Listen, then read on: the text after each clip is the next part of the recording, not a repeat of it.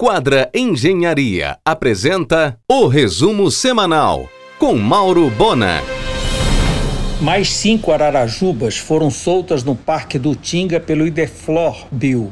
Agora são 25 aves dessa espécie que fazem parte do projeto Reintrodução e Monitoramento das Ararajubas nas unidades de conservação de Belém. Pousou para reabastecer em Valdecães, vindo de Caracas, o avião russo Tu-154M pertencente à FSB, sucessora da famosa e temível KGB, o serviço de espionagem da antiga União Soviética. O empresário José Neto abriu a Eldorado Veículos, sua concessionária Chevrolet em Belém, com frentes para Generalíssimo, Conselheiro e Mundurucus. Inauguração oficial só depois da vacina. A linha Superchef Nobre de carnes para churrasco já está nos supermercados. Esse é um dos novos produtos que a Mercúrio Alimentos lançou neste mês. O premiado queijo do Marajó, da Fazenda São Vitor, já conquistou os mercados de São Paulo, Rio, Brasília, Goiânia, Salvador, Florianópolis e Curitiba.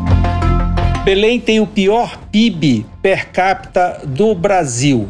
A capital tem cerca de 25% do produto interno bruto de Brasília.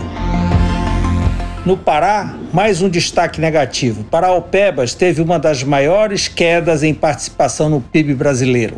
A redução na extração de ferro na crise da Covid foi a razão. O Sebrae no Pará estuda uma estratégia para apoiar os pequenos negócios de Serra Pelada, dentro das ações do projeto de turismo que desenvolve na região de Carajás, iniciadas neste ano. O programa Saulo Cozinha, com os temperos e cores e sabores da Amazônia, apresentado pelo chefe Saulo Jinks e produzido pela G2 Comunicação, estreia em fevereiro na programação da RBA. Brasileiros e estrangeiros que vierem ao Brasil a partir de 30 de dezembro serão obrigados a apresentar resultado negativo de exame RT-PCR antes do embarque. Nesta segunda, no argumento, o imunologista e infectologista Nilton Beleze, CAP da Climep, e o professor Fabrício Nascimento, titular da FINAMA, que é a Faculdade Integrada da Amazônia, às 22 horas na RBA. Em um oferecimento de quadra Engenharia, Mauro Bona informa. O empresário Délio Mutran arrematou na Justiça Federal o imóvel na BR-316, onde funcionou a Ford Caminhões. A rede Cobassi, uma das maiores varejistas PET do país, e pioneira no conceito de shopping para animais, inaugurou neste sábado sua primeira loja no norte, no mix do Bosque Grão-Pará. O Pátio Belém, um dos mais movimentados da cidade, fecha o ano difícil com menos 38% de fluxo e menos 30% de vendas, números semelhantes aos demais. Obras do Porto Quality na Governador avançam, inclusive no período de Natal todas as portas dos consultórios terão acesso digital. Iniciado o processo de locação das 30 lojas no mall, foco nos 3 mil visitantes estimados por dia para o complexo. A Finama inaugurou modernas instalações específicas para o seu curso de odontologia na Magalhães Barata, em frente ao Parque da Residência.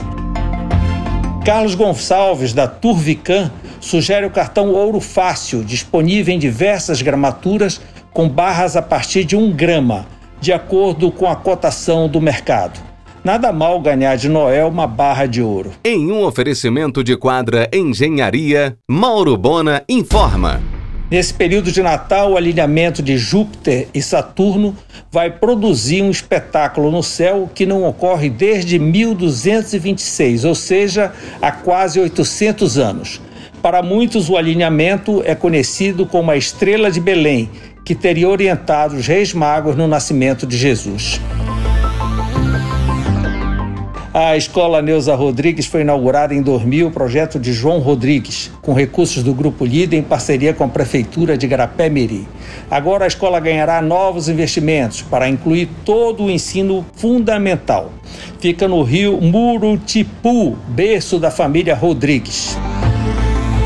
A Plancon promoverá coquetel nesta terça, a partir das 17 horas, para apresentar o apartamento decorado do Felicitar, na esquina da Pinagés, com Timbiras. Grupo Trino, organização empresarial de logística de Pernambuco, desembarca em Belém com grande galpão na entrada do terminal de cargas na BR-316, intermediações da Doutor Imóveis. Na sexta, o Gran Mercury vai de café da manhã especial de Natal. O Roxy Senador vai funcionar normalmente dia 25 de Natal e dia 1. A demanda obrigou a família Sicília a estender até o dia 28 a sua tradicional performance natalina. Ambientalistas reprovam a ideia de abandonar os restos do navio Aidar em local remoto de Ponta de Pedras. Reflutuar o Aidar e abandonar a margem, além de poluir, criará um antro perigoso. Com 7 mil toneladas, o Aidar deveria varar em uma praia próxima e o ferro ser liberado para reciclagem. A marca Brownetone só existe uma, é a da Gaudens de Belém, sempre um sucesso. É marca registrada de Fábio Sicília, que todo final de ano fatura com imitações Brasil afora já está disponível para locação na Doutor Imóveis o ponto onde funcionou a concessionária da Mercedes-Benz, que está de mudança para a BR. Sebrae e Secdet assinaram convênio para execução do Inova Amazônia, programa que pretende gerar novos negócios que tenham como premissa a utilização de recursos naturais e bioinsumos da região. Ele vai rodar de janeiro de 2021 a junho de 2022. O edital com as regras para quem quiser participar será lançado em breve. Você ouviu o resumo semanal com Mauro Bona. Siga o Twitter, arroba Mauro Bona.